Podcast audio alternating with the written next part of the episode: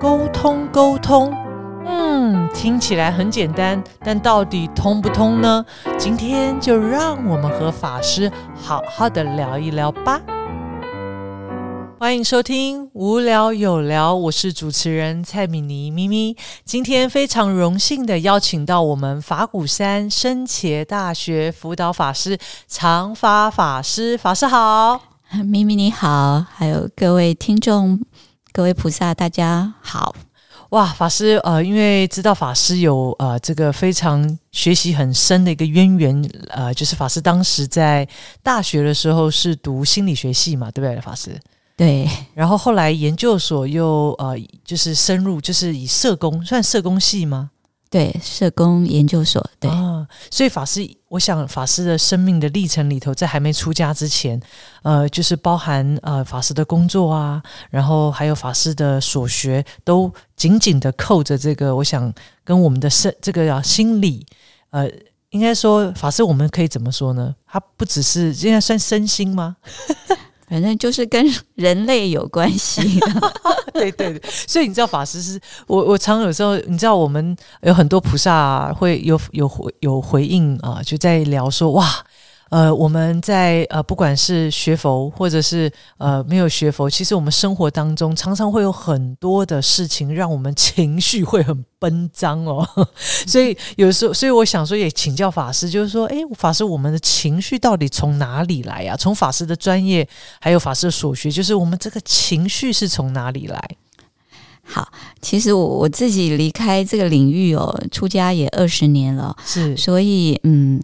大概就是过去的一些一些观念啊、经验啊，哈，所以可能有很多新的诶知识啊，这个领域的知识我也不是那么的清楚，不过就是可以分享，可以分享看看了哈。从心理学来看，这个情绪哦。哎，我看有一个说法哈，然后我自己也是这样的体会哦。他就说，这个情绪哦，它一开始是先有一个外在的刺激，好，然后呢，这个外在外在的刺激呢，会带动我们个人的生理上的反应，然后再借由这个反应呢，然后我们才会知道，哦，我现在升起什么样的情绪了。举例来讲哈，比如说我们现在听到妈妈讲话很大声，那这是属于一个外在的刺激。那妈妈这么大声呢，然后它会带起我的生理反应是：诶，我发现我听到妈妈声音这么大声，我的脸开始有涨红的感觉，然后呢，心里面才会升起就说：哦，所以我现在有生气这样的情绪。好，就这样的一个一个意思。然后我自己呃，诶，之前也有有过一个经验啊，比如说，嗯，我一个人本来很悠哉的走在这个山路里面，那因为四下都没有人，觉得很悠哉。那这个时候呢，哎，怎么后面有个男众哦，就骑的摩托车呢，就骑得很慢，就跟在我后面。然后我就发现我的我的心里面，我的心跳就开始加快了。透过这个外在的这个这个情境的刺激呢，那加上我自己心跳加快这样的生理反应呢，然后我才可以知道说，哦，我现在有害怕的感觉，才找到这样的情绪，这样哈。那这是心理学在解释，就是情绪啊，它是有外境的刺激，然后再唤起我们生理的反应，是，然后才知道哦，原来现在是你什么样的情绪。啊不过很有意思的是哦。呃，很多学者都说哈，这种情绪的感受呢是先天的。嗯比如说，有的人闻到喝到咖啡啊，会觉得哇，好香，好好喝哦；有的人喝到咖啡会觉得，哎呀，怎么这么苦，真难喝。所以这个感受情绪，这个感受是先天的，就没有道理。好，有的人听到这句话，可能觉得没什么；有的人听到这句话，可能就跑跑跳。哈，那就是这种是先天。的感受的情绪哈，可是呢，每一个专家学者他就讲到说，可是情绪的表达是后天的，那这个就很有意思了，就表示说，哎，虽然我们的情绪感受我们没有办法掌控，因为它是先天的，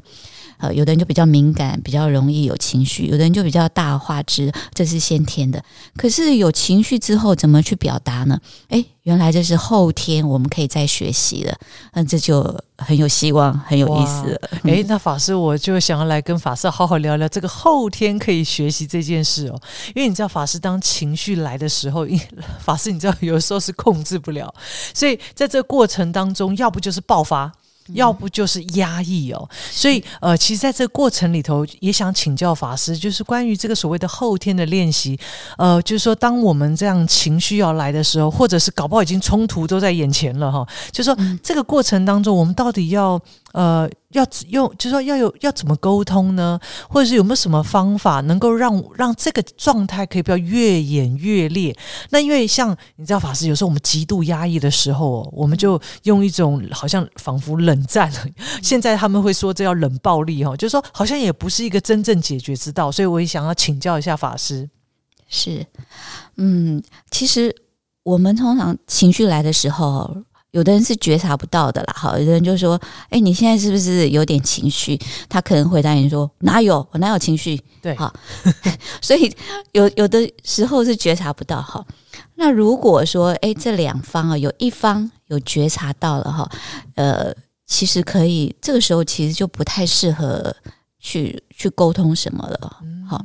因为我发现很多人哦，就是说，呃，美其名是说，哎。我们现在需要沟通，可是呢，因为在情绪当中哈，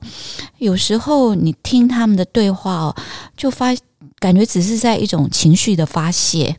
好，甚至更严重一点，会变成一种人身的攻击，所以并没有办法达到什么诶沟通的效果。所以这个时候呢，呃，与其诶越演越烈啊，让彼此的关系呢，诶。就是因为情绪啊，然后甚至人身攻击啊，变得更糟的话，那不如这个时候呢，就暂时先不要沟通。不过话又说回来哦，如果你知道，就是说有一方他可以不跟着起哄，因为本来就是就是两个手掌互相拍打才会有声音嘛，哈。是啊，这个这个时候如果有有一方，嗯，他知道说对方现在就是有很多情绪，他需要讲出来。然后自己呢，又能够掌握得住，不会变成诶互相的谩骂啊，哈，情绪的发泄哈。那如果可以这样的话，那这个可以 hold 得住的人呢，可以冷静下来的人呢，其实就知道啊，对方现在在情绪发泄哦，那你就你就是耐心的听啊，也不用多做回应，不用多说什么，这这也是一个可以的方法了。可是如果说两边，没有一个人可以冷静下来的话，那暂时就先不要讲话，会会比较好一点啊。所以法师就是说，当我们在呃情绪很饱满的时候，或者在冲突的当下，其实最好的方式还是先彼此都冷静下来。我们先也许先保持一点距离，让彼此呃不要在那样的情境之下，看似在沟通，其实往往只是情绪上的一种呃这个碰撞，反而。呃，让彼此的关系可能会因为这样而受到影响。那但是法师，我也很好奇，想请教，就是说，因为有的时候可能有一方，我我可能选择比较安静、冷静下来。可是呢，呃，有些人他可能事后他还会愿意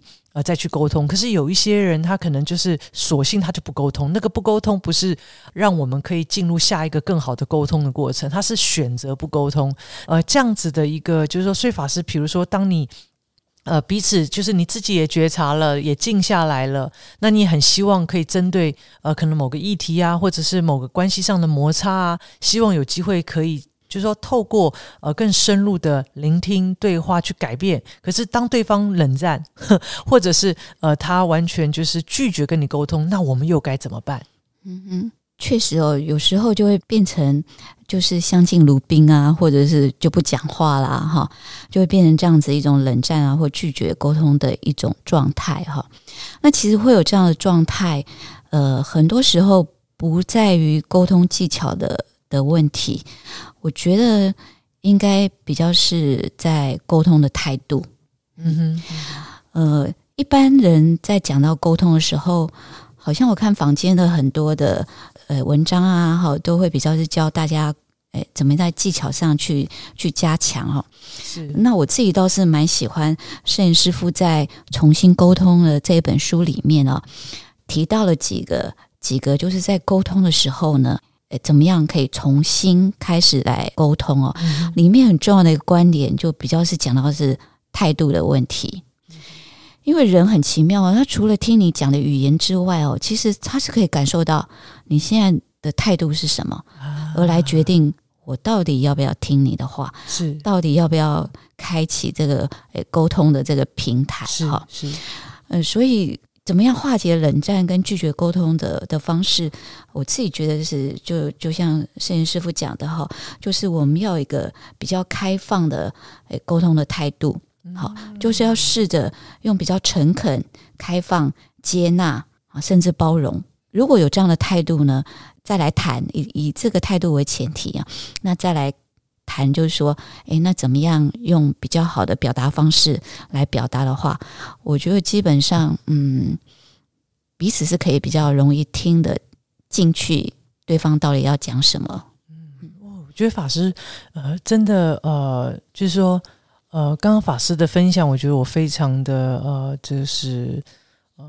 应该非常碰触到我的内心哦。因为我们如果已经有冷战呐，或拒绝沟通，那代表说，呃，其实或许就像刚刚法师谈到，其实可能我们自己的态度，可能也促使了对方冷战，促使了对方拒绝跟你沟通。所以，其实我们应该真正该调整改变，或许是先从我们自己做起哦。那所以法师有的时候就是说。呃，我们自己在面对我们自己内在的情绪，就已经就是要搞定它哇，这就非常的辛苦了。所以，所以其实，在我们的呃，就是说，当我们呃，其实。呃，又知道说，诶，我们如果过度的把情绪，呃，这个这个乐色丢给对方，对于现在这个当下没有帮助，所以这个时候我们会选择让自己静下来，然后调整一下自己。可是，在这过程当中，有时候很多的冲突都往往来自于很多小小的事件 的累积，哈。所以我在想，如果呃，我们平时如果在小小的事件当中，如果就能够有机会有好。良善的沟通，然后彼此调整，或许呃，就是就不就比较不容易累积，你知道那个火山爆发这样子的情绪的这样子的一个情境。那只是说，你知道法师有时候在生活当中啊，就是自己不自觉，就是说，其实你明明心里头就是有情绪，然后呢，呃，当你有情绪的时候，呃，你要如何呃，就是说让对方哦能就是知道，然后然后在这过程当中好好的沟通，然后进而能够呃真正的。呃，去看到这个情绪背后，呃，要带给我们彼此共同成长的一些呃一些连结或者是一些议题哦，所以我想要请教法师，就说我们可以从中就是如何在这个过程当中，呃，有没有法师有没有一些个案可以给我们先做一些参考？我们可以怎么做？嗯哼，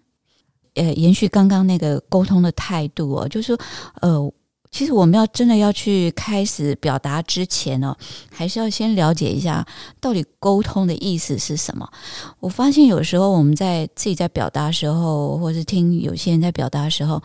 我们美其名就是说，虽然说在沟通，可是其实是想要说服对方。是那师傅有讲过，他说沟通是两条水沟，它怎么样可以通呢？就是要比如说开一条运河。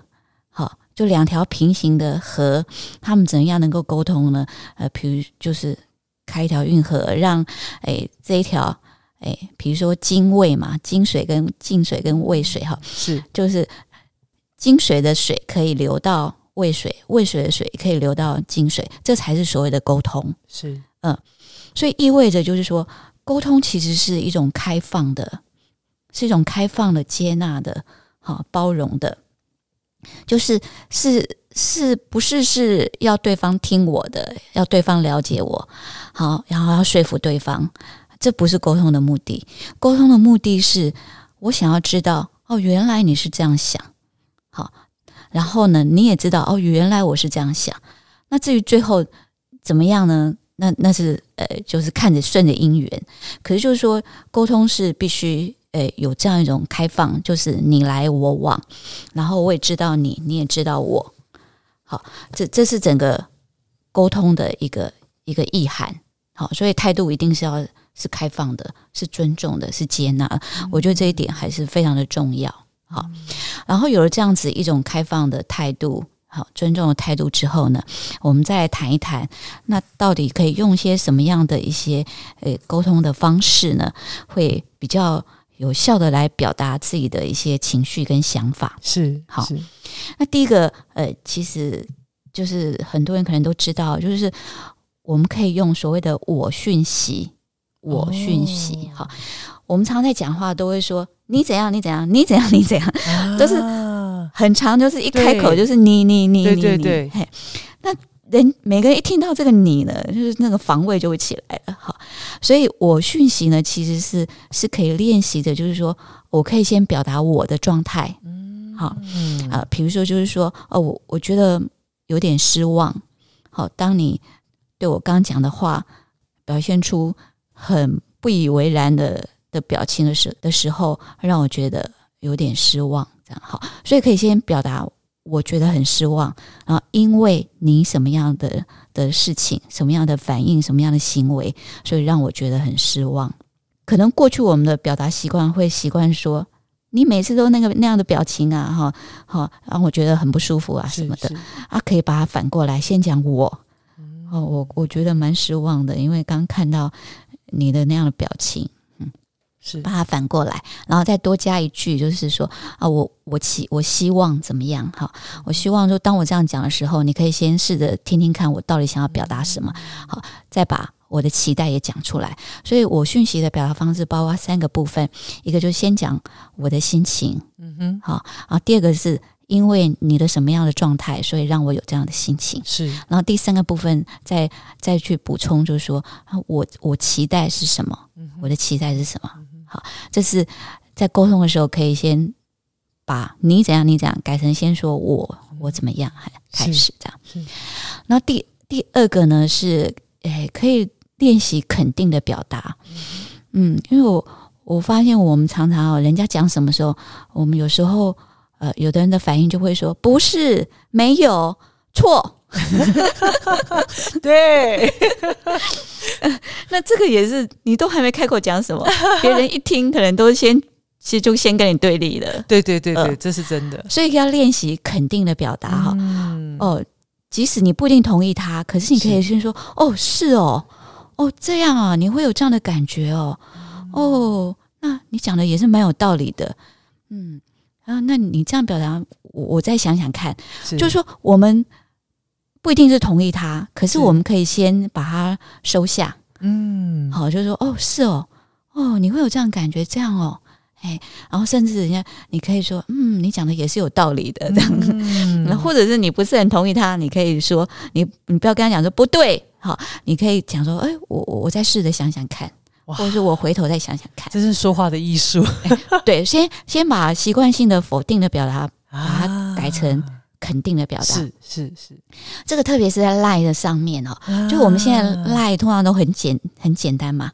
好，就说错，好，呃，就就是不对什么。那我我我自从我学会这个表达方式之后，我通常都会先肯定的表达，说：“哎、呀，好棒，好哦，是哦。”然后再表达我想要表达的，这样，就是先肯定这样子。好，再来呢，呃，第三个方法，第三个第三个方法其实也是跟刚刚有有点有点像，就是其实我们可以适当的同理，同理不不一定是表示同意。啊我们常以为说我同理他是不是表示我同意他？其实不是。是好然后还有就是有时候我们要适当的同理跟致歉，就是先说很抱歉啊，对不起，让你这么不舒服。啊，这个抱歉无关乎谁对谁错，只是说让你有这样的感觉，让你有这样的不舒服，那我对这件事情我觉得很抱歉。那这可以展现出我们的一种诚意，是。人家会觉得你你很有诚意，然后彼此之间就比较能够软化，嗯就沟通的过程当中比较容易软化，比较不会诶起对立。好，所以第三个就是可以适当的同理跟致歉，在过程当中，好可以适当的这样表达。最后一个呢，就是在沟通的时候，呃，要记得把话说完。好，这个意思是说，嗯，以刚刚我们讲的，就是说，呃，也许我们情都两个人都在气头上，然后呃，一其中一个就就跟对方说不跟你讲了，然后就把门用力的砰关起来。好，那这样其实、啊其实就很，就是这个话是没有说完的。是是哎那话如果没有说完，这个彼此不愉快的情绪，它是会一直延伸的。是没错，好有时候就会蔓延。对，它就会一直延伸到下一次。就是你就想奇怪，我最近也没有怎样，我只跟你讲这句话也没有怎样，为什么你的反应那么大？是就是因为从上一次的话没有说完，所以他就累积那个情绪就会一直累积，然后就会带到下一次再跟你沟通的时候，明明只是讲一句很简单的事情，可是他反应怎么会那么大？就就是很没有道理啊！是那就是因为我们是在上一次的时候可能话没有说完，那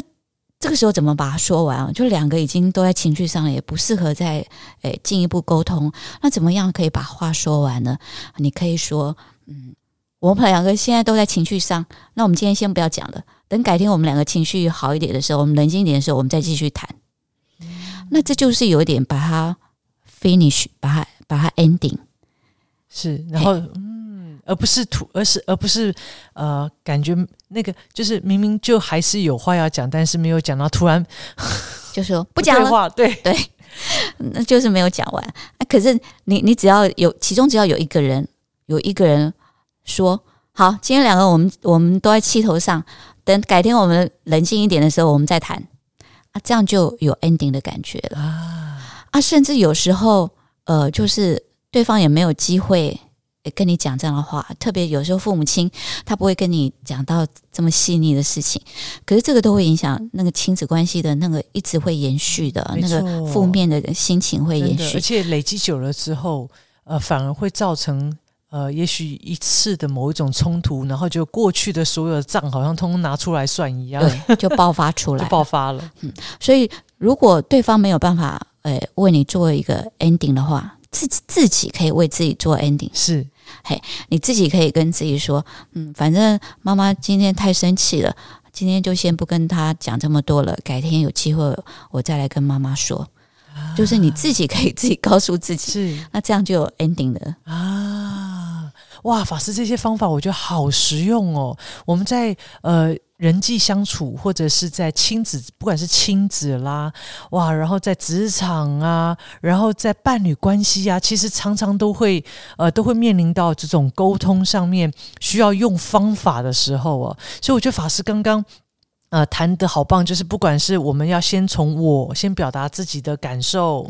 然后你的，然后你的，就说是什么造成呃这样子的感受，然后到呃我期待呃是什么，然后从我，然后到肯定对方，然后法师刚刚谈到同理并不代表同意，我们要多同理对方，然后更重要是要让话说完。那所以法师这些都是我觉得好棒的方法。那呃，就是说，只是说法师我们如何运用哦？因为你看法师我们在就是说呃，可能大家都知道，从知道到做到的过程当中，当然是要不断练习哦。那所以以法师就是陪伴这么多的个案，然后以及过去的经历哦，就是说从呃像很多亲子关系，可能有时候会面，有时候我常常听到就是说，很多人会觉得父母亲不公平，然后呢，有时候在譬如说在呃这个有呃这种。友情、友情或亲，就说这种呃，应该讲说友情的关系里头，可能就会呃，也会陷入一种就是呃，或就是说，尤其是夫妻。啊，就是说，呃，当我们进入到一个夫妻的关系，常常是每个人好像都说各说各有理啊，公说公有理啊，婆说婆有理啊、哦。然后在这个过程里头，职场也是啊，就总是觉得，哎呀，这个主管不懂我啊，或者哎呀，那个部属啊，无法理解我的心情啊，哦，然后所以这里头好像呃，总就说我们其实不不只是面对自己要跟自己好好沟通，我们要面对我们如何跟别人好好沟通。那在法师刚刚谈到这些方法，呃。那我们在这些真实生活当中的情境里头，我们又可以怎么样运用它呢？嗯哼，嗯呃，刚刚讲的是比较是在沟通技巧上的一些方式哦，可以实际运用的一些方式。那呃，其实我我发现就在沟通上的这种有一些观念哦，也会影响呃在沟通时候的顺不顺畅。一个很重要的一些一些观念哦，如如果这些观念可以比较具足的话，诶，在沟通的时候呢，态度就会比较开放啊，也比较容易化解。是好，那像刚刚你举的这几个，诶，我们常会碰到的这些关系里面呢，呃，我也听到有有很多这样的一个抱怨哈。比如说以前在甘露的时候，也听到有有一些都已经是可能五六十岁了哈，是。他都还会很难过、很伤心的去提到小时候，诶，父母亲对他的一些不公平，是。哇，就觉得让他怨了这个将近一辈子，诶，这个实在是我觉得很可惜啊，哈。那因为我我们在学习这个亲子亲职的这个过程当中哦，其实我们都知道，就是说，嗯，家庭也是有它的生命周期的。这个意思是说，呃，两个夫妻刚结婚的时候，他们要面对生命的一些家庭的生命的议题，呃，可能就是要适应两个人的关系啊，然后接下来可能又有经经济上的的一些。的负担啊，然后再来，诶，小宝宝开始出生啊，哈，就是一个新的家庭的组成，它也有它跟跟人的生命一样，有它到了呃儿童期、青春期，每一个阶段都有都有它需要去适应的议题。是，那这个意思是说，你是老大、老二、老幺，就是你是在这个家庭的什么时间诞生的？你的父母。他们现在的身心状态其实都是不一样的，是嗯，特别是老大，老大刚诞生的时候呢，其实夫妻两个人可能都还在适应，嗯，好，所以确实很多老大呢，像我们家的老大呢，就是父母亲的脾气都很不好，所以所以他们都是被吊起来打的。听说老大有些情节，听说他们都是被吊起来打，对对。可是当我是。老六，我是老幺嘛，第六个小孩的时候，整个家庭的生命周期也已经慢慢趋向稳定了。那夫妻的感情也已经已经有他的相处的模式了，是，所以也意味着他们的身心可能已经比较平衡、比较成熟了。所以当我出生的时候，我就不会被打的这么严重，我可能就是罚跪，然后打三下这样子。嗯，可是如果如果我们不了解的话，我的。大哥大姐他们可能就会抱怨一辈子，就是妈妈很不公平，对，总是对我们那么严厉，然后对你最小超级疼爱，对。啊，对，哎，真的法师，我觉得我也常听到，我们有时候在分享交流，确实就是有时候觉得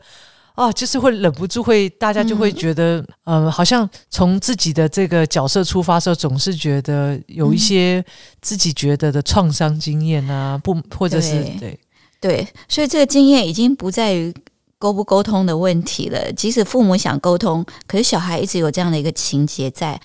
就是没有办法好好的和解这件事情。那这个是对一个亲子关系这么亲的一个关系，是一个很大的遗憾。所以法师这个部分法师的意思就是说，其实反而是我们伴随我们生命成长的过程，其实我们也要去去明白，在就是这些情绪的背后。其实我们也可以，就说我们也要去理解，其实父母亲也有他的这个所谓的生命周期，一个家庭，那我们才能够真正自己让自己在那样子受伤的经验里头，其实是呃不会掉入那个情境，然后被自己的情绪骗了。这样是是是，啊，这在佛法来讲，这也是一种因缘观嘛。就所谓因缘，就是它随着时间其实是不断在变化的。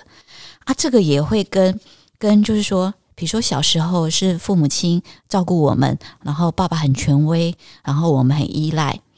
可是呢，就是随着时间的变化，哎，我们就要知道这种沟通互动的方式，它不是永远不变的。是好，呃，我就有听到有一些菩萨在甘露，他就说他不能接受他爸爸怎么会开始忘东忘西了。他说他爸爸是一个很能干。很有规律的人，怎么现在变成忘东忘西？所以他为了这件事，常常跟他爸爸起冲突。我说：“你爸爸老了，你 你忘记你爸爸已经老了，甚至他有可能他爸爸已经在退化了。”是明明知道，但是就是好像很难去真的去站在那个那个父亲的那个立场。对，所以常常常忘了这个因缘变化。而死守着过去的一个沟通的模式，所以两个人会常常，他常常很失望，然后他的父亲会常常觉得很挫折、很挫败，然后很没有面子。所以他跟我谈过之后，他说还好他父亲还在，所以他回去之后，他就试着要调整，就是说可能这个时候老人家会变成慢慢变成被照顾者的角色，小孩子反而会变成是一个照顾者的角色。是，那如果可以这样子，因着时间的的这个因缘变化而改变沟通的方式，诶，就可以变得呃很很幸福、很甜蜜啊！哈，哎，就像有有的人，如果他改过来之后，就是爸妈老人家嘛，像小孩一样，你就可以不要跟他们认真嘛。就 刚开始我以前也不晓得我妈妈已经退化了，我就常常会跟他那边变啊，变得面红耳赤的这样子。后来发现他就是老了嘛，他老是就是问你说：“哎，今天礼拜几？”然后几分钟之后再问你：“今天礼拜几？”你我就会跟他开玩笑说：“你已经问第三遍喽，你如果问满五遍，我就要罚你一百块这样。”然后他就笑着，他就笑着，他就笑得很开心。然后没多久，他又再问我一次这样子。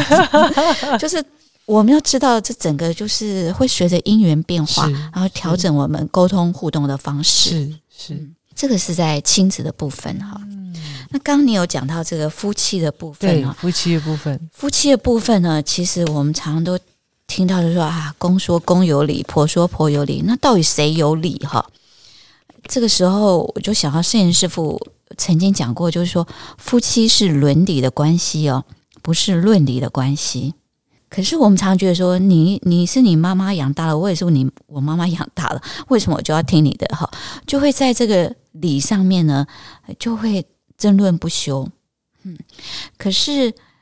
夫妻他其实就是师傅讲的伦理哦，就是要回到角色跟责任，嗯哼，嗯，呃，否则会看到，因为以前工作的关系哦，也看到很多，哎，比如说爸爸不管孩子，不管家里面，是。啊，妈妈也会觉得说，那你爸都可以不管你，那我也不要管你了，好，就小孩就很可怜，真的，嗯。所以这不是讲道理，就是说他爸可以不管，为什么我就要我就要这么苦命，我就要自己承担起来？可是就是就是说，这个夫妻关系，它这确实是一个伦理，是一个角色跟责任。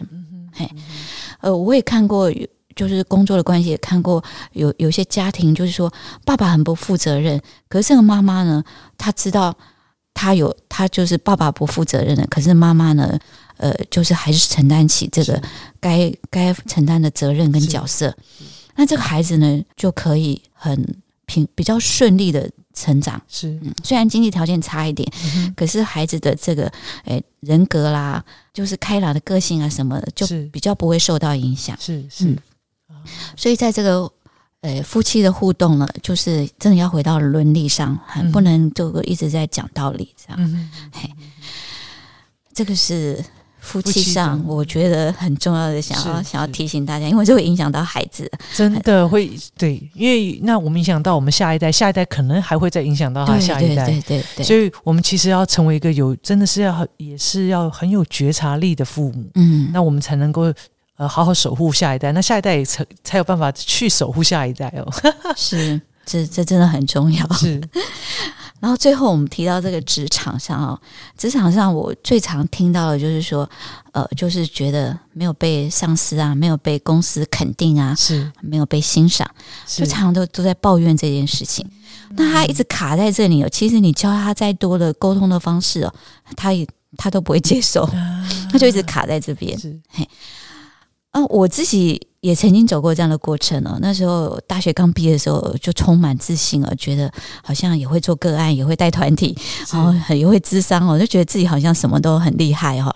可是当开始进入职场的时候，哎，发现哎，做完一个智商，我们就要写报告嘛哈，因为我们写的报告是必须提供给提供给法官做判断用，所以我是要非常仔细的哈。可是每次写这个报告的时候呢，奇怪，我已经觉得我写的很好了。可是呢，都会被我的督导呢，就是改了好几条，就可能改个十几、二十几个啊！一开始觉得好挫折，觉得怎么怎么这督导都不肯定我，不欣赏我 这样子哈。然后后来慢慢觉得说，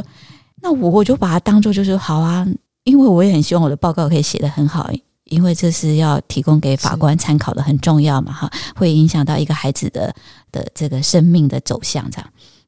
所以我就改变我自己的这种观念，我就想说，好啊，我今天被被写了，被点了十几条，我看我下次可不可以少一点？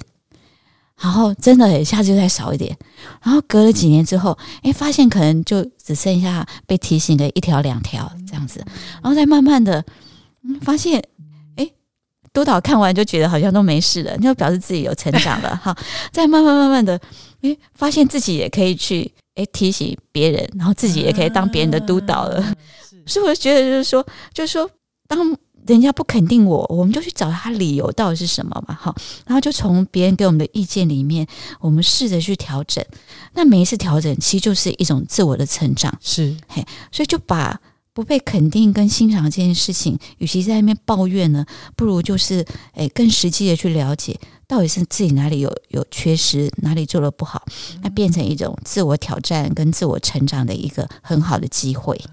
嗯，所以其实有时候法师我们。呃，我们的这个，我们讲起心动念，就是如果我们的思维都是往都是正向，而且都是呃，就是说，如果你都在否定，或者是在这个过程里头，呃，其实反而促使自己没有办法提升跟改变哦。呃，所以我想沟通绝对不是问题都在对方。如果真正要进入一个呃良善的一个沟通，那透过沟通能够使彼此更有力量，彼此提升关系，可以呃更彼此的关系连接可以更深入的话，我想我们可以先从自己练习开始哦。那今天非常的开心，可以邀请到长发法师，呃，为我们带来这么实用的方法，不管是从自己做起，以及包含在关系当中，呃，从不管是一开始的态度，到方法，到一些观念哦。那我相信，对于所有听众朋友来讲，一定都非常受用哦。我觉得我今天也是法师，你知道，我们现在俗话说干货满满，